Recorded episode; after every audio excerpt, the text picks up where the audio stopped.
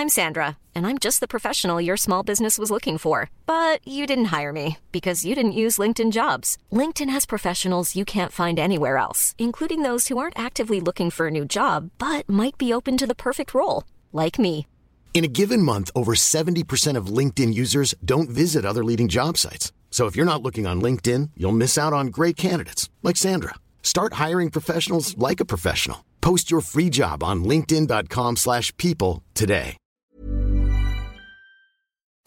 Esto es República H, la información más importante de lo que pasa en el interior de la República, con el punto de vista objetivo, claro y dinámico de Blanca Becerril.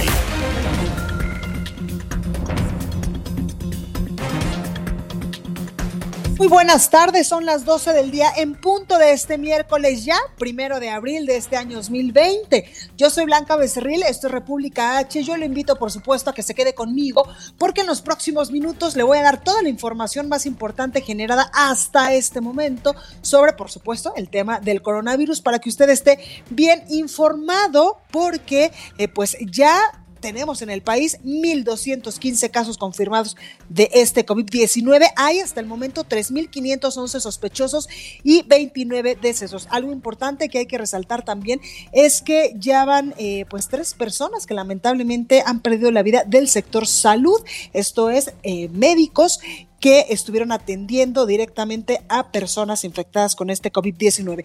También eh, le voy a informar sobre la reunión virtual, la reunión a través de videoconferencia que tuvieron ayer los 32 gobernadores de la República Mexicana con las autoridades del gobierno federal, entre ellos, por supuesto, que estuvo Olga Sánchez Cordero, la secretaria de Gobernación, también Marcelo Ebrard, el secretario de Relaciones Exteriores, quien ha sido nombrado por el presidente de México, Andrés Manuel López Obrador, como el que puede tomar decisiones decisiones importantes para hacerle frente a esta pandemia del COVID-19. Por supuesto que también estuvo ahí el subsecretario de Salud, Hugo López Gatel, y los 32 eh, pues, gobernadores del país, quienes pues eh, estuvieron de acuerdo y avalaron el acuerdo de gobernabilidad y unidad nacional en la lucha contra el COVID-19. Esta reunión, para que usted más o menos se dé una idea, duró cuatro horas y 15 minutos y es que pues los gobernadores tenían muchas inquietudes y también propusieron muchísimas cosas para hacerle frente como país a esta contingencia que en estos momentos pues nos tiene en alerta y que nos tiene a varios de nosotros incluso trabajando desde hace ya varios días desde nuestras casas y también pues como lo decía la jefa de gobierno de la Ciudad de México Claudia Sheinbaum a partir de hoy pues se tomarán medidas más estrictas en la Ciudad de México sobre todo con el cierre de centros comerciales y tiendas departamentales además de lo que ya eh, había sucedido durante estas últimas semanas, durante estos últimos días, de la sana distancia, de que la mayor parte de las personas se quedaran en casita y también de la ampliación de este, eh, pues este asueto escolar hasta el próximo 30 de abril. Bueno, con todo esto y más, empezamos este espacio de noticias. Recuerde que nos puede seguir a través de nuestras redes sociales. Estamos en Twitter como arroba el heraldo de México. Mi Twitter personal es arroba blanca becerril. También estamos en Instagram, en Facebook, en YouTube y en www.elheraldodemexico.com.mx. Ahí hay una pestañita de color azul donde usted nos puede escuchar desde cualquier parte del país y desde cualquier parte del mundo. Aquí en la Ciudad de México nos oímos por el 98.5 de FM, en Guadalajara, Jalisco, en La Perla Tapatía, a quienes les mando un abrazo fraterno y muchos besos a todas las personas que nos escuchan desde mi tierra. Bueno, pues allá nos escuchamos por el 100.3 de FM, en Tampico, Tamaulipas, 92 en Villahermosa, Tabasco por el 106.3. También les mandamos un fuerte abrazo, sobre todo a las personas que hacen posible que el Heraldo de México también se escuche allá en El Edén, en Villahermosa, Tabasco. En el 92.1 de FM nos escuchamos en Acapulco Guerrero, por el 540 de AM en el Estado de México y en otros estados colindantes. También el 1700 de AM nos transmite en Tijuana, Baja California, 101.9 de FM y 103.7 de FM en Nuevo Laredo, Tamaulipas y el 93.1 de FM nos escuchan en San Luis Potosí, además de que ya estamos también en McAllen y en Brownsville, Texas. Sin más, vamos a un resumen de noticias y comenzamos con toda la información. En resumen. El conteo realizado por la Universidad de Johnson Hopkins de los Estados Unidos indica que este miércoles a nivel mundial se registran más de 887 mil contagios del nuevo coronavirus y ya suman un total de 44 mil decesos en todo el mundo. La Casa Blanca señaló que la pandemia podría dejar entre 100.000 y 240.000 muertos en los Estados Unidos. El presidente Donald Trump advirtió que las próximas dos semanas serán muy dolorosas para el país. Escuche. I want every American to be prepared for the hard days that lie ahead. We're going to go through a very tough two weeks. And then hopefully, as the experts are predicting, as I think a lot of us are predicting after having studied it so hard, you're going to start seeing some real light at the end of the tunnel. But this is going to be a very painful, very, very painful two weeks. El gobierno de Ecuador informó que el país suma más de 2.700 contagios de coronavirus y 93 muertes.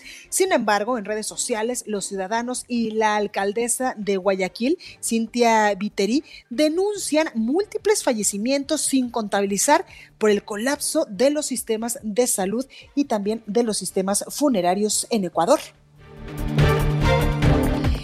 En México, el director general de epidemiología, José Luis Alomía, informó que en nuestro país ya se reportan 1.215 contagios de coronavirus, 3.511 casos sospechosos y un total de 29 muertes. Escuche. El día de hoy, al punto de corte, son 1.215 casos eh, confirmados. Así también se suma una nueva eh, defunción para una totalidad de 29. Y desde Palacio Nacional, esta mañana el presidente López Obrador destacó el compromiso del equipo médico y científico de nuestro país para enfrentar el coronavirus. Así lo decía. Cuando conozcan el currículum del doctor Alcocer, se van a dar cuenta que es una eminencia, Premio Nacional de Ciencia, pero además maestro emérito, investigador emérito, reconocido mundialmente. El subsecretario Hugo López Catel, lo mismo. Y él además con un añadido de que sabe explicar, expone con mucha claridad. Hugo tiene esa virtud, además de ser un experto, de ser especialista, es un buen expositor. Y en una videoconferencia, los 32 gobernadores del país y funcionarios del gobierno federal avalaron el denominado Acuerdo de Gobernabilidad y Unidad Nacional en la lucha contra el COVID-19, que incluye, por supuesto, medidas de seguridad y protección a empresas y trabajadores de los 32 estados de la República. La nota del día. Bueno, comenzamos con toda la información y es que desde Palacio Nacional, en punto de las 7 de la noche, como todos los días, el director general de epidemiología, José Luis Alomía, informó que en nuestro país ya se reportan 1.215 casos de coronavirus, 3.511 casos sospechosos y un total de 29 muertes en territorio nacional. Escuche. El día de hoy, al punto de corte, son 1.215 casos eh, confirmados. Así también se suma una nueva eh, defunción para una totalidad de 29. Bueno, y Eduardo Robles, jefe de la Unidad de Salud del Trabajo del Instituto Mexicano del Seguro Social del IMSS, informó que hasta el momento, lamentablemente, pues tres empleados del sector salud han fallecido a causa del COVID-19. Escuche. ¿Cómo está la situación en el panorama de los trabajadores de la salud del instituto? A la fecha del día de hoy, hasta este momento, tenemos nosotros reportados 39 casos confirmados. De esos 39 casos, tenemos tres casos que, lamentablemente fallecieron, casos comprobados. En estos tres casos, no se ha manifestado o no se ha podido comprobar que haya habido una exposición ocupacional. Y estos son un médico de Hidalgo y también otro de Coahuila. También el coordinador de Institutos Nacionales de Salud y Hospitales de Alta Especialidad, Gustavo Reyes Terán, nos dio una buena noticia y es que detalló que un equipo científico mexicano arrancará ya cinco ensayos clínicos con medicamentos que se han propuesto a nivel mundial, a nivel internacional, como posibles tratamientos contra el COVID-19. Si estos cinco ensayos o por lo menos uno sale positivo, pues ya estaremos del otro lado para combatir este, eh, esta pandemia y este virus que lamentablemente a nivel internacional está cobrando muchas vidas. Escuchemos cómo lo decía Gustavo Reyes Terán. El grupo de investigación científica que me ha tocado coordinar pues, está terminando los trámites para iniciar la conducción de cinco ensayos clínicos. los cinco ensayos clínicos son con medicamentos de, que se han propuesto a nivel internacional, como los que están en, la primera, en los primeros lugares de la lista de potenciales medicamentos que tengan un efecto contra el virus. Bueno, y también esta mañana desde Palacio Nacional, el presidente López Obrador en esta conferencia matutina destacó el compromiso del equipo médico y científico de nuestro país para enfrentar esta pandemia, el coronavirus. Además, ahí pues elogió la preparación del secretario de Salud, Jorge Alcocer, que muy poco sale en estas conferencias de prensa y que muy poco lo hemos visto también en estas eh, conferencias que todos los días en punto de las 7 dan las autoridades de salud. También, por supuesto, que elogió al subsecretario Hugo López Gatel, que él sí ha estado desde el minuto uno, desde el pasado 29, 27, perdón, de febrero, cuando se dio el primer caso de coronavirus en el país. Él ha estado todos los días en las mañanas, pero sobre todo todos los días en las noches, dando minuto a minuto puntualmente el reporte de cuántas personas contagiadas hay en el país, cuántos sospechosos, cuántos decesos, eh, también tenemos en territorio nacional y sobre todo él ha hecho mucho énfasis en todas las medidas de seguridad que tenemos que tener todos los mexicanos para eh, evadir o, este virus o sobre todo evitar la propagación de este virus a nivel nacional. Hay que recordar también que Hugo López Gatel pues estuvo estuvo en, el, en la administración, eh, en administraciones pasadas, en el 2009, con el secretario de Salud, eh, Jorge, eh, José Ángel Córdoba Villalobos. Él también era parte del equipo de trabajo que estuvo pues atendiendo esta, pues este virus de la influenza que en aquellos momentos pues también tenía en emergencia al país. Por ello es que muchos han dicho, sobre todo el sector médico, que el subsecretario Hugo López Gatel es una persona eh, que sabe técnicamente cómo enfrentar una pandemia de esta magnitud, pero sobre todo que sabe exactamente qué hacer en momentos de crisis como en los momentos que estamos eh, eh, ahorita en el país con el tema del coronavirus. Escuchemos cómo eh, se expresaba de ellos el presidente Andrés Manuel López Obrador esta mañana en Palacio Nacional. Cuando conozcan el currículum del doctor Alcocer, se van a dar cuenta que es una eminencia, Premio Nacional de Ciencia, pero además maestro emérito investigador emérito, reconocido mundialmente. El subsecretario Hugo López Gatel, lo mismo. Y él además con un añadido de que sabe explicar, expone con mucha claridad. Hugo tiene esa virtud, además de ser un experto, de ser especialista, es un buen expositor que eso en estos momentos de crisis en verdad que vale muchísimo, que las, eh, las autoridades en materia de salud sepan explicarnos exactamente cómo estamos, hacia, hacia dónde podríamos ir, qué tenemos que hacer en este momento en el país, eso en verdad que vale muchísimo. También en materia de salud, las tareas del ejército mexicano pues siguen creciendo con el gobierno del presidente López Obrador y es que además de construir aeropuertos como el que se está construyendo en estos momentos en la base militar de Santa Lucía, combatir a la delincuencia organizada, sobre todo en, en algunos estados del país, y vigilar pues ductos de, de, Pemex con ese tema del huachicoleo o contener a los migrantes, por ejemplo, de, por parte de la Guardia Nacional en la frontera sur con nuestro país y distribuir libros de texto gratuito y medicamentos, entre otras muchísimas tareas que tiene el ejército mexicano en territorio nacional desde hace ya muchísimos años. Bueno, pues ahora el Instituto de Salud para el Bienestar, el famoso INSABI, entregará a la Sedena el control de 34 hospitales para atender la contingencia del COVID-19. Y es que los militares ya supervisaron las condiciones de 16 hospitales que estaban sin operar o por concluirse para evaluar los servicios de agua, de luz, de telefonía y red de, eh, pues de gases medicinales para poderlos eh, adoptar y ahí atender también a las posibles personas que se, contagien, que se con este virus. Buscan que cada unidad tenga al menos un espacio para 30 camas de terapia intensiva y 20 para hospitalización. El titular de la Sedena, Luis Crescencio Sandoval, pues informó que a esos 16 hospitales se suman otros 18 cuya revisión se inició el día de ayer. En el marco de este eh, plan DN3, la Secretaría de la Defensa Nacional podrá y pondrá a disposición de los pacientes más de 3.000 camas distribuidas en 111 instalaciones, 13 hospitales militares, 31 zonas operativas acondicionadas y los 34 hospitales del INSABI. Todo esto, pues, uniendo esfuerzos para hacerle frente a esta pandemia del coronavirus que en estos momentos, pues, ya tiene eh, pues ha cobrado más bien la vida de 29 personas en el territorio nacional y tenemos 3.511 casos sospechosos y 1.215 confirmados. También el primer mandatario, eh, me refiero al presidente Andrés Manuel López Obrador, pues por supuesto que hizo un llamado nuevamente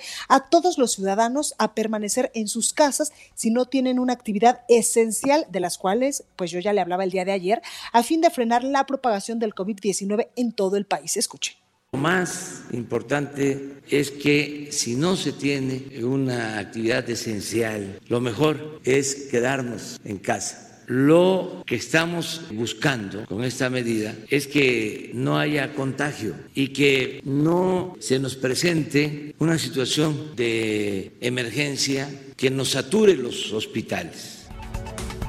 Bueno, sin embargo, el presidente eh, de México eh, indicó que esta tarde acudirá a Oaxaca para poner en operación un hospital el hospital de Tlaxiaco. Lamentó que no va a tener pues contacto con la gente por las medidas de sana distancia que ya está implementando y pues todos estos protocolos en materia de salud para evitar a toda costa pues en un primer momento eh, contagiarse de este coronavirus y también contagiar a otras personas que estén cerca de él. Y es que hay que eh, pues recordar que el presidente Andrés Manuel López Obrador es un presidente que siempre que va a algún estado de la República pues está mucho en contacto con la gente y eso pues en estos momentos no se puede hacer sobre sobre todo por las medidas de sana distancia que debemos todos de implementar para evadir, para evitar, perdóneme, siempre ando diciendo evadir, para evitar el posible contagio de coronavirus. Escuche. Aprovechar para decir que voy a Tlajiaco, repetir que no puedo ver a nadie por la sana distancia, voy directo al hospital, agradecerle mucho a la gente que me ayuden, voy solo a eso, no me puedo detener, no voy a atenderlos ahora, pero bueno, los estoy atendiendo, pero no vamos a poder tener ni siquiera este, un diálogo, una conversación. Voy a que eh, entre en funcionamiento el nuevo hospital. O un saludín o la, famoso, la famosa foto o la selfie, ahí está el llamado del presidente López Obrador a todos los oaxaqueños. Y yo le decía que ayer los gobernadores del país, los 32 gobernadores, pues habían tenido una videoconferencia. Eh, pues con la Secretaría de Gobernación y con otros funcionarios a nivel federal para precisamente expresarles pues cuáles son sus preocupaciones con el tema del coronavirus en sus entidades, pero también para hacer muchísimas propuestas de cómo desde lo local y a nivel federal pues podemos combatir a este virus. Y es que los gobernadores ya avalaron el denominado Acuerdo de Gobernabilidad y Unidad Nacional en la lucha contra el COVID-19 propuesto por el gobierno federal que incluye la adopción de medidas conjuntas de seguridad y protección de empresas y trabajadores. Con este acuerdo, respaldado eh, ayer en una videoconferencia que se prolongó por más de cuatro horas, cuatro horas y quince minutos exactamente, los mandatarios se comprometieron a velar por el cumplimiento de las medidas sanitarias. En la videoconferencia participaron los 32 gobernadores de la República, los secretarios de Gobernación, Olga Sánchez Cordero, y de Relaciones Exteriores, Marcelo Ebrard, que en estos momentos, pues el presidente Andrés Manuel López Obrador le ha pedido que él sea también una de las personas que pueda tomar decisiones importantes para combatir este virus, así como el subsecretario de Salud Hugo López Gatel y el coordinador nacional de Protección Civil, importante, importante, David León, entre otros funcionarios. El acuerdo establece que la Secretaría de Gobernación será el vínculo institucional entre los tres órdenes de gobierno, el gobierno federal, estatal y municipal, para mantener un nexo de cordialidad y coordinación institucional permanente con el gobierno federal para hacerle frente al COVID-19. Indica que la federación y los estados coordinarán las acciones necesarias para garantizar, entre otras cosas, la protección de las empresas y los trabajadores durante la contingencia, así como el abasto y distribución de la canasta básica y el cuidado también que se debe de tener la población. Además, la aplicación de medidas de apoyo social, la protección y resguardo de instalaciones estratégicas y redes públicas de comunicación y la atención oportuna y suficiente de quienes requieran cuidado médicos. El impacto económico por el COVID-19 y los alcances del resguardo domiciliario para evitar la propagación de esta enfermedad también se abordaron durante la videoconferencia, la videollamada que sostuvieron el día de ayer. Olga Sánchez Cordero, la secretaria de Gobernación, habló de la declaratoria de emergencia sanitaria y también subrayó la necesidad de proteger a los adultos mayores, que es la, la población de mayor vulnerabilidad ante el COVID-19 y todas aquellas personas que tienen enfermedades crónico-degenerativas como hipertensión arterial, problemas evidentemente en el corazón, cáncer o eh, sobrepeso, diabetes, ellas son las personas que lamentablemente están en, este, en esta población de riesgo. Y sobre esto, eh, el subsecretario Hugo López Gatel, pues hablaba de la productividad que había surgido y de la y de la reunión tan productiva que habían tenido ayer los eh, gobernadores con el gobierno federal para hacerle frente al COVID-19. Escuche qué es lo que decía el subsecretario Hugo López Gatel. Este fue otro de los temas que se conversaron con los 32 eh, titulares de los gobiernos estatales. Eh, qué agradable es escucharles, qué sentido de responsabilidad, de dedicación, de coherencia, todos los 32 eh, jefes, los mandatarios de los estados. Todos muy unidos, todos con una visión perfectamente orientada a la misión. Realmente fue muy productiva la reunión, de hecho me tuve que salir para venir acá, pero la reunión siguió. Y como le mencionaba, pues muchos gobernadores plantearon las necesidades que tienen en cada estado de la República. Por ejemplo, el gobernador de Guerrero, Héctor Astudillo, pues eh, planteaba el tema de la importancia para el estado como eh, las medidas a tomar en los distintos destinos de playa y el agua potable para garantizar a todas y todos los guerrerenses su abastecimiento. Y es que la titular de la Secretaría de Gobernación, Olga Sánchez Cordero, decía que la Conagua le había reportado que había aumentado en un 20% el consumo de agua y esto porque una de las medidas principales y creo que yo la más importante es lavarse las manos muchísimas veces al día para evitar este contagio. Escuchemos qué es lo que decía el gobernador de Guerrero, Héctor Astudillo, en referencia a esta videoconferencia que habían sostenido el día de ayer con las autoridades a nivel federal. En nuestra preocupación en un estado como Guerrero, que tenemos 500 kilómetros de playas, consiste en que año con año viene una gran cantidad de familias principalmente. Creo que es muy importante establecer alguna ruta eh, en la que vayamos mucho, muy alineados todos los que tenemos intereses turísticos. El tema de las playas, que es un tema muy delicado y es un tema que urge tomar una determinación, pero entre todos y con todos, porque sería muy delicado que en algunos lugares alguna playa quedara abierta y en algunos otros lugares se cerrara. El tema del agua. Sí sería muy importante que el gobierno federal delineara alguna política urgente en relación a los sistemas del agua.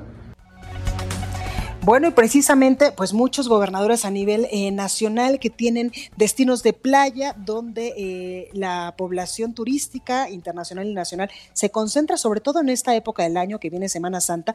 Bueno, pues también el subsecretario de Salud, Hugo López Gatel, decía y hablaba de las medidas de seguridad y de las medidas sanitarias que se tienen que aplicar también en los destinos de playa y ahí él era enfático en decir que las actividades turísticas en playa se van a suspender hasta nuevo aviso. Escuche.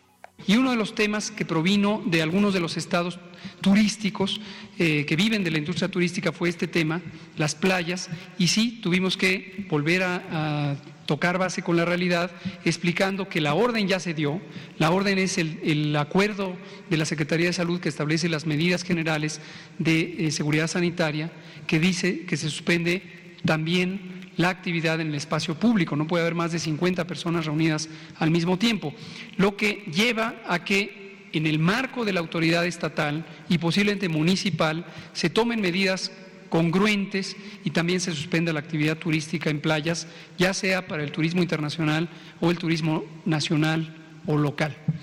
Recorrido por el país.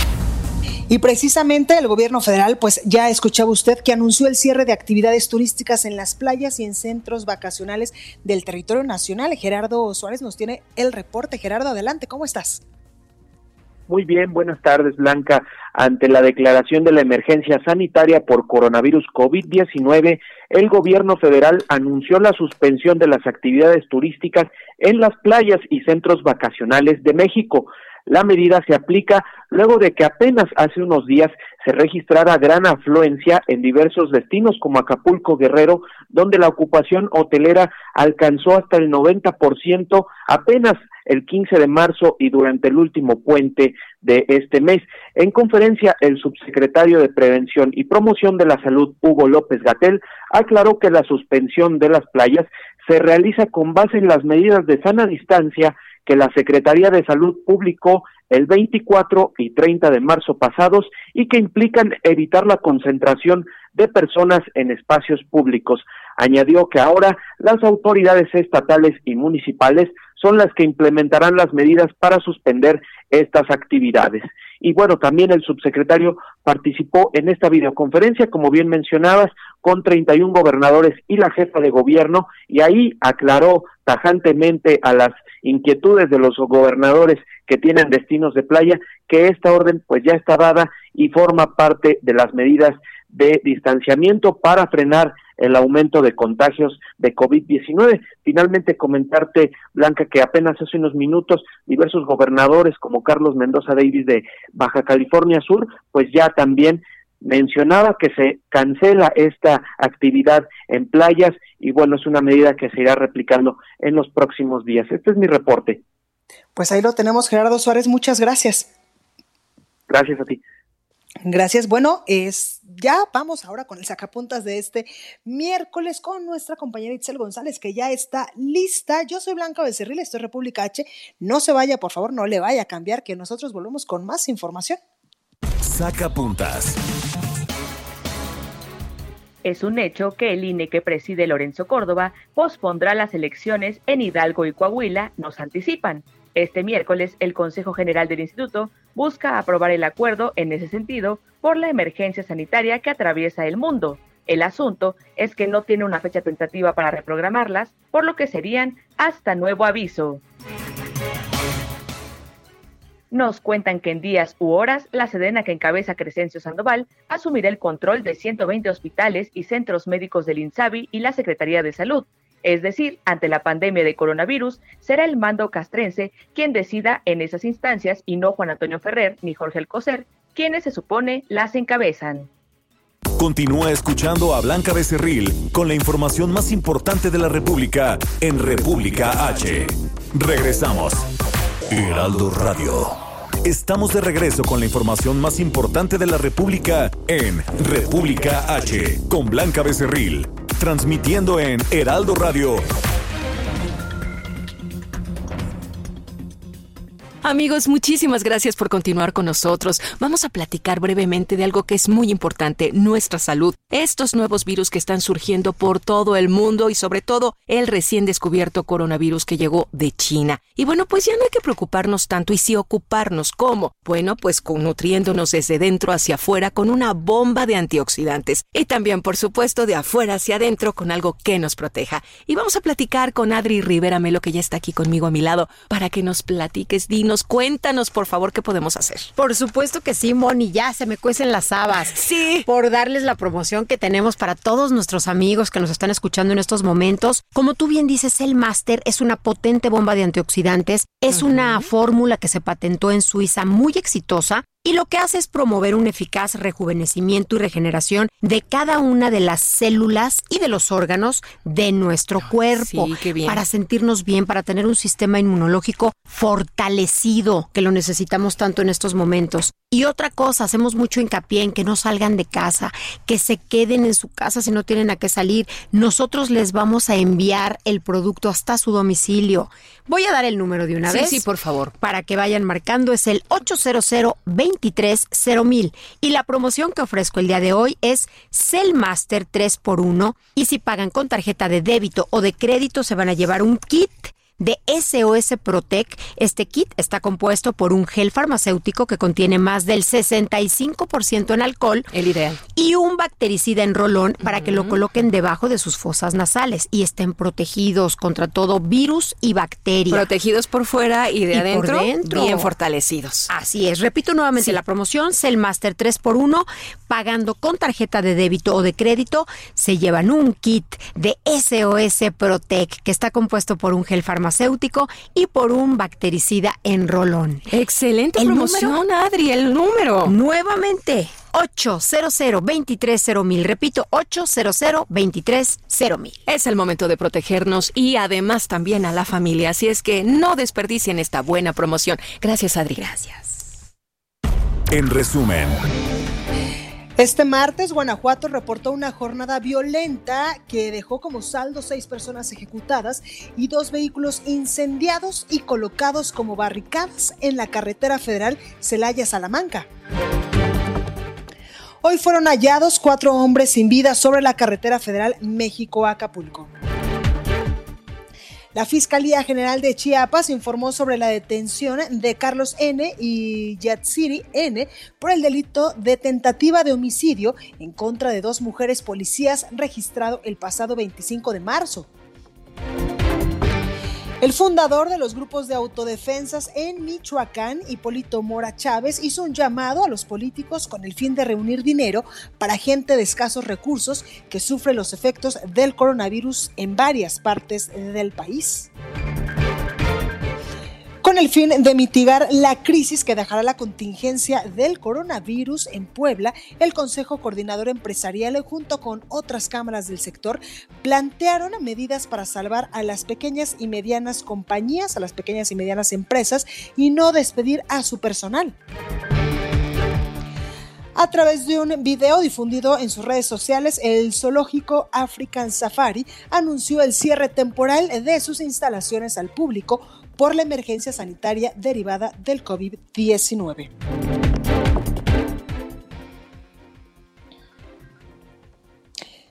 Bueno, pues continuamos con toda la información y eh, pues hay todavía mucho que contarle respecto a el coronavirus. Y es que el gobernador de Tamaulipas, Francisco eh, García Cabeza de Vaca, solicitó restringir los viajes no esenciales de Estados Unidos a México y establecer también un control sobre los migrantes repatriados a nuestro país. José Hernández desde Tamaulipas nos tiene los detalles. José, adelante.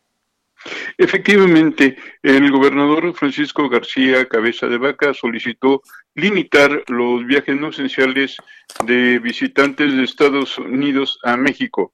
Eh, durante la reunión de una videoconferencia entre los gobernadores, la secretaria de Gobernación, Olga Sánchez Cordero, y el canciller Marcelo Ebrard, el jefe del Ejecutivo Estatal advirtió sobre los riesgos de que, están, de que estén ingresando a México ciudadanos estadounidenses contagiados con el COVID-19 y aumenten los casos, por lo cual los ingresos deben delimitarse a lo estrictamente esencial.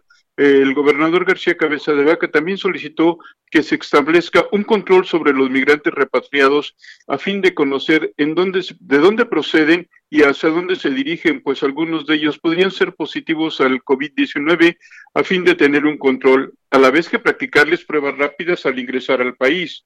La medida fue solicitada luego de que se ha observado un aumento en el retorno de paisanos a México para refugiarse aquí, en tanto transcurre la contingencia en Estados Unidos, así como también para recibir atención médica en hospitales de Tamaulipas.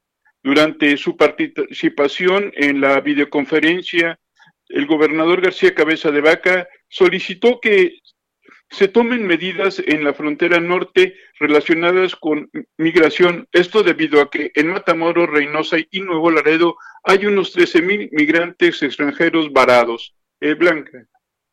Pues ahí, ahí lo tenemos, José. Muchas gracias por esta información y continuamos eh, pues al pendiente de lo que pase también con estos migrantes. Así es, y bueno, y es una es difícil este, tenerlos un, solo por debido a las condiciones de hacinamiento que se encuentran, por ejemplo, en el campamento que está ubicado en Matamoros a un costado del Puente Nuevo. Pues ahí lo tenemos. Muchas gracias, José. Cuídate mucho. Saludos. Igualmente. Vámonos ahora hasta Yucatán porque Mauricio Vila, el gobernador, advirtió que el ritmo actual de contagios en la entidad podría rebasar las unidades de cuidados intensivos, por lo que ya anunció nuevas medidas para frenar la propagación del brote. Herbert Escalante nos tiene toda la información. Herbert, adelante. Hola, buenas tardes. Así es, el gobernador de Yucatán anunció que a partir de hoy todos los negocios y establecimientos no indispensables del Estado deberán permanecer cerrados hasta nuevo aviso para evitar más contagios de COVID-19. Eh, habló que los únicos giros que podrán continuar operando son los hospitales, clínicas, farmacias, supermercados, central de abastos, tiendas de abarrote, en fin. eh, pero eso sí dijo que los usuarios de, que vayan, por ejemplo, a los supermercados deben acudir solos a realizar compras o de alimentos o medicinas, mientras que las empresas deberán incrementar las medidas de higiene y prevención para garantizar la seguridad de los trabajadores y de los clientes. De acuerdo con Mauricio Vila, esta decisión de implementar las medidas de cierre de negocios surge a través de un análisis de, eh, realizado por el Comité Estatal de Emergencias, porque se advierte que podría aumentar los casos de COVID y no haya la capacidad suficiente para atender a todos. Escuchemos lo que dijo el gobernador de Yucatán. Deberán permanecer cerrados hasta nuevo aviso todo tipo de comercios y empresas de todos los giros con excepción de los siguientes. Farmacias, supermercados, centrales de abasto, tiendas de abarrotes, industria de producción y distribución de alimentos, gaseras y gasolineras, bancos, tiendas de autoservicio, servicios de transporte público, servicios de paquetería y mensajería, laboratorios de análisis clínicos, servicios de seguridad privada, plataformas para entrega a domicilio de víveres y alimentos, medios de comunicación. El mandatario dijo que las proyecciones advierten que las unidades de cuidado intensivos de los hospitales de Yucatán se podrían ver rebasados en caso de mantenerse el ritmo de contagios que llevamos al día de hoy. Por eso es indispensable que los, que los yucatecos, ¿me escucha? Sí, sí, sí, te escucho, te escucho, Herbert. Por, eso es indispensable que los yucatecos se queden en casa para disminuir lo más posible el ritmo actual de contagios. Oye, Herbert, también tenemos información de que la secretaria de Gobierno, la secretaria general de Gobierno de Yucatán, ya fue diagnosticada con este virus, ¿verdad? Con el COVID-19.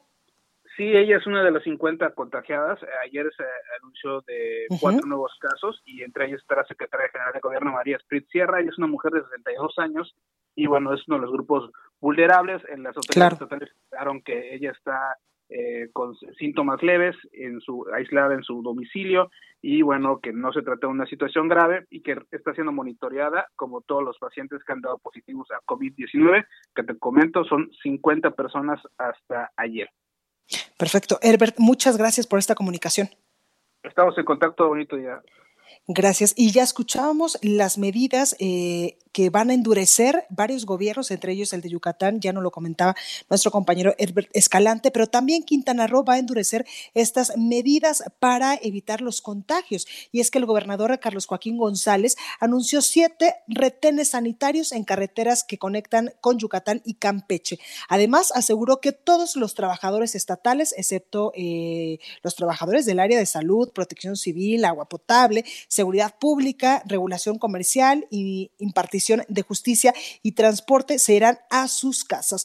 Dijo el gobernador que en los supermercados, tiendas de conveniencia, farmacias, embotelladoras de agua, tortillerías, gasolineras y gaseras, ellos van a poder mantenerse abiertos en unos horarios apropiados para eh, pues que no se limiten estas actividades y no se limite pues eh, eh, la sana la sana convivencia ya en Quintana Roo, pero sí van a endurecer en Quintana Roo y en Yucatán las medidas en materia de pues de evitar que las personas salgan de sus casas, también que estén en lugares públicos donde posiblemente se pueda eh, contagiar o se pueda ampliar este contagio de coronavirus. Y es que usted eh, se acuerda que el día lunes, sí, el día lunes, yo le informaba que el gobernador Mauricio Vila pues había informado de que aquellas personas que eh, estuvieran infectadas con el virus o que tuvieran síntomas de coronavirus o que ya hayan sido diagnosticadas positivas del COVID-19, que salieran de sus casas o que estuvieran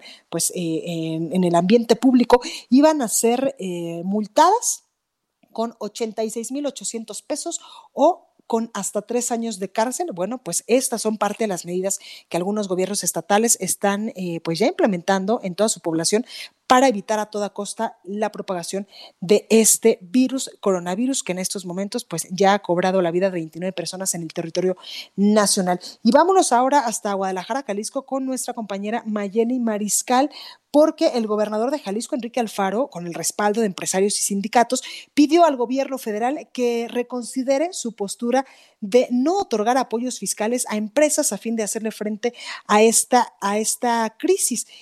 Pero antes de eso, vamos hasta Michoacán con nuestra compañera Charbel Lucio, porque el gobierno de Michoacán pues anunció la suspensión de las actividades no esenciales allá en esa entidad. Charbel, adelante.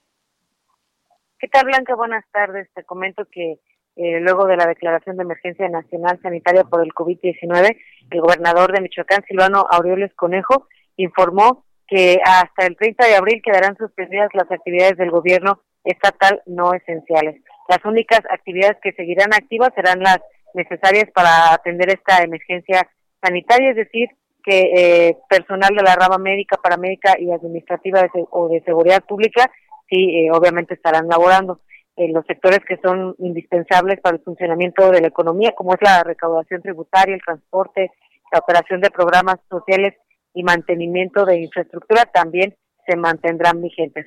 Hay que recordar que en Michoacán se han confirmado 23 casos del nuevo coronavirus y una defunción en el municipio de Lázaro Cárdenas. Pues ahí lo tenemos, Mayeli, eh, perdón, eh, Charbel, y ayer también escuchábamos al gobernador Silvano Aureoles, pues, dictar medidas eh, específicas para la contención del virus ahí en Michoacán. Así es, eh, ordenó pues la, el, blindaje en las fronteras de Michoacán con los estados de el Estado de México, con Jalisco, con Guerrero, con Guanajuato, con Colima, y bueno, ahí en estas en estas carreteras colindantes se han colocado filtros sanitarios en los que personal de la Secretaría de Salud de Michoacán eh, pues tiene acercamiento con las personas que van ingresando para hacerles eh, algún cuestionario y detectar posibles casos de coronavirus. Pues ahí lo tenemos, Charbel, gracias por tu comunicación. Hasta luego, seguimos pendientes. Gracias. Y ahora sí vamos hasta Guadalajara, Jalisco, con nuestra compañera Mayeli Mariscal, porque además de que eh, de esto que yo le contaba, de que el gobernador Enrique Alfaro pues pedía atender la petición y las peticiones de la eh, de la industria, de las empresas privadas, para que se les dé eh, pues apoyos fiscales, incluso para hacerle frente a la crisis económica que podría dejar este COVID-19. Bueno, pues en Jalisco también van a cuidar a las enfermeras en sus trayectos luego de que se registraran ataques en contra de ellas y de personal médico. Mayeli, adelante. Hola, ¿qué tal Blanca? Muy buenas tardes. Buenas tardes a todo el auditorio. Así es, las autoridades del gobierno del estado estarán realizando también eh, rondines en las calles precisamente para cuidar a todo el personal eh, médico, enfermeras que transite por ellas, para evitar que sufran algunas agresiones como eh, se reportaron eh, seis agresiones en vía pública e incluso una eh, que bajaron del transporte público, otra que, que las vecinas le tiraron un balde con agua con cloro para desinfectarla así eh, la agresión. Y eh, comentar también que eh, pues bueno eh, la autoridad de, de, la Secretaría de Salud Fernando Peterson Araguren eh, reiteró el llamado a la sociedad pues para reconocer la labor sobre todo de todo el personal de salud. Esa es la información y hay otra información que surge esta mañana, Blanca, que me gustaría compartirles en relación al llamado que hizo ya el Consejo Coordinador Empresarial de que se les amplíen los los plazos para pagar impuestos.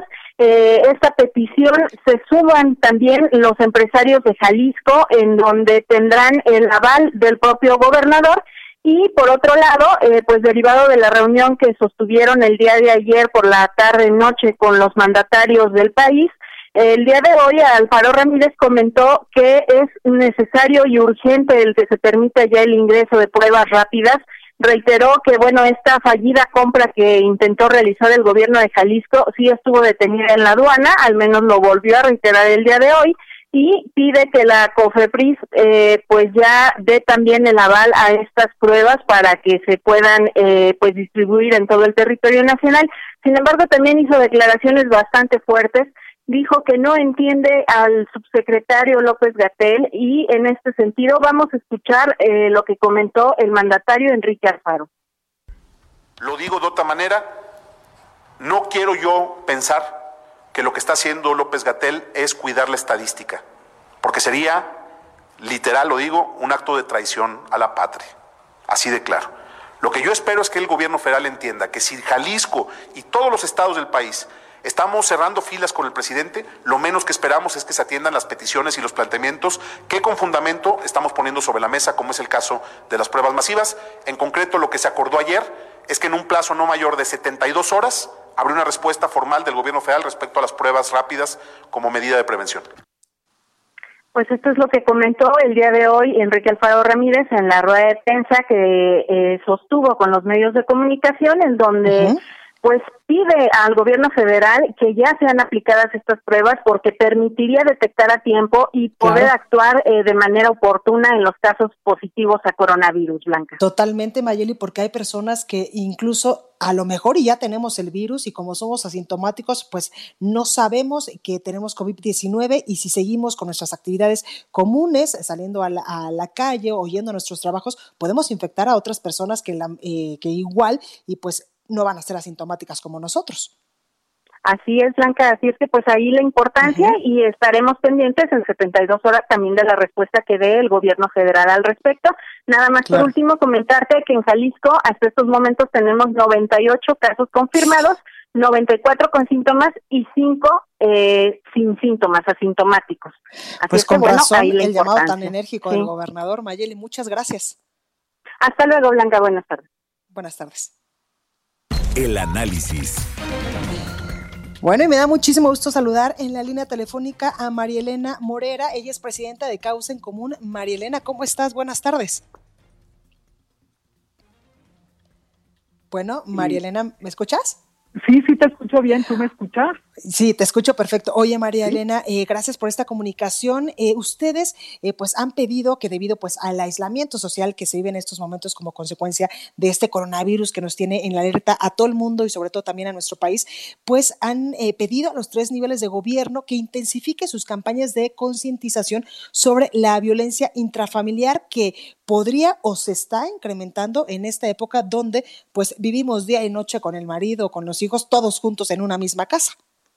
Así es, eh, así es, Blanca. Lo que nosotros decimos es que ya venían subiendo las cifras de violencia intrafamiliar y ahora eh, con el confinamiento y estando, pues, posiblemente muy cercanas Claro. y rodeadas a los posibles agresores, estas, esto va a subir, ¿no? Simplemente va a subir porque estamos confinados y hay, y hay personas que viven, eh, varias personas en, en una misma casa y en espacios muy pequeños. Claro. Entonces, nosotros creemos que es obligación del gobierno hacer, un, hacer comunicados este, muy frecuentes de concientización sobre la violencia intrafamiliar, a qué número deben de llamar las mujeres, llamar al 911 si es que no pueden ir a hacer una denuncia directamente, pero principalmente que las autoridades como el DIF, este, la Secretaría de Salud, pues tendrán que estar también al pendiente de toda esta gente, además de la grave crisis en la que estamos entrando por el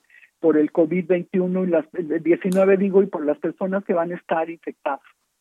Exactamente, y qué importante este tema que tocan ustedes en Causa en Común, eh, María Elena, porque eh, pues muchas personas no estamos incluso acostumbradas a estar con el marido o con los hijos todos juntos en una misma casa durante tantos días, durante tantas horas, si no es que estamos de vacaciones y nos distraemos. Y ahí es cuando eh, posiblemente se pueda incrementar la violencia intrafamiliar, porque además con este confinamiento emocionalmente también eh, de cierta forma nos podría afectar el no salir a la calle, el no tener nuestras actividades cotidianas y podría darnos, no sé, ansiedad o podríamos incluso eh, pues perder la paciencia y es cuando podrían suceder este tipo de casos de violencia intrafamiliar. Así es, mira, ha habido otros países y otros y algunos estados donde ya se están implementando medidas especiales eh, por violencia, por la violencia intrafamiliar y algunas de las cosas que se están haciendo, como bien dices, podemos entrar en depresión, podemos Claro. entrar en violencia y entonces se están poniendo líneas telefónicas especiales con personas que, que saben cómo mitigar este problema y cómo De ayuda bajar la psicológica. violencia de ayuda psicológica exactamente, pero tienen, o sea, ya México vamos tarde, lo tenemos que hacer de manera inmediata, un call center donde las mujeres se puedan comunicar, donde se puedan comunicar los niños, inclusive también, por supuesto, los, este, los hombres, para poder eh, tr- tratar de lidiar con este problema y que no se vuelva eh, pues una segunda pandemia. ¿no? La primera es pues la que tenemos con el coronavirus, pero después pues la de salud mental que es muy importante y más viendo pues la debilidad de nuestras instituciones. Totalmente, María. Y en este comunicado que ustedes emitían, también dabas datos de cómo estábamos, por ejemplo, hace un año y cómo estamos en estos momentos en cuanto al tema de la violencia intrafamiliar. Así es, mira, eh, lo- nosotros estamos comparando el primer bimestre de 2019 con el primer bimestre de, do- de 2020. Lo que hemos visto es que el número de investigaciones se incrementaron en un 16% al pasar de 28 mil eh, 900 a 33 mil 650 con un promedio diario de 561 investigaciones, pero esto solamente estamos hablando de las investigaciones, por supuesto que son muchas más las cifras reales de violencia este, intrafamiliar porque el gran número de ellas se quedan en cifra negra. Exactamente. Y hay estados, ¿verdad, eh, María Elena, donde la violencia intrafamiliar es más cotidiana o se registran mayores casos?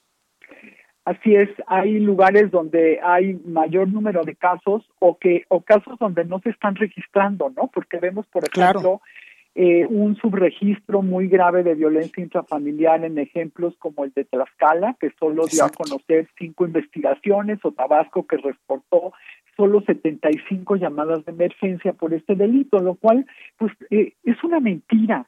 O sea, me parece que lo primero que tendríamos que tener es que el secretariado ejecutivo nos pudiera dar certeza sobre la información que tenemos para que así pues se puedan atacar este tipo de problemas. Inclusive hay organizaciones civiles que se dedican al tema de violencia y pueden por supuesto apoyar en esto. Entonces me parece que el dar cifras falsas nos afecta a todos y a todos y además resta credibilidad a las instituciones Totalmente, pues ahí lo tenemos, María Elena Morera, presidenta de Causa en Común. Muchas gracias por esta comunicación y por este llamado que oportunamente pues ustedes hacen a las al gobierno federal y a los gobiernos estatales.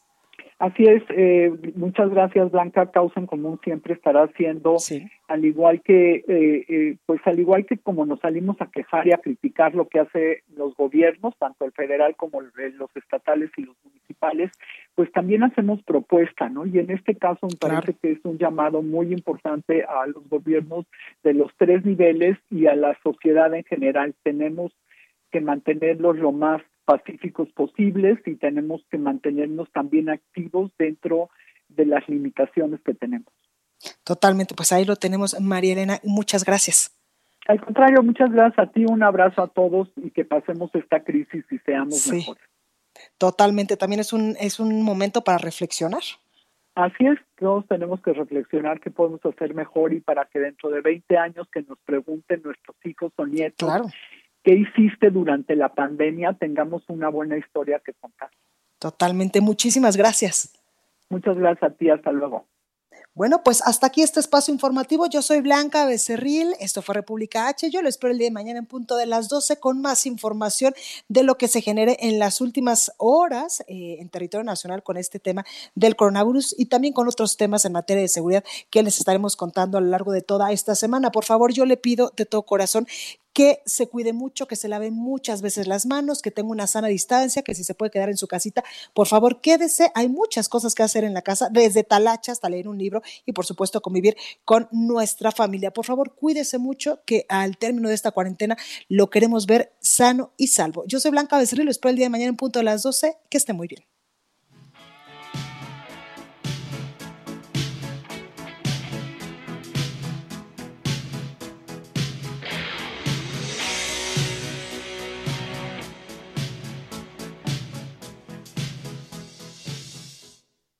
Esto fue República H, la información más importante de lo que pasa en el interior de la República, con el punto de vista objetivo, claro y dinámico de Blanca Becerril. Continúa escuchando Heraldo Radio, donde la H suena y ahora también se escucha.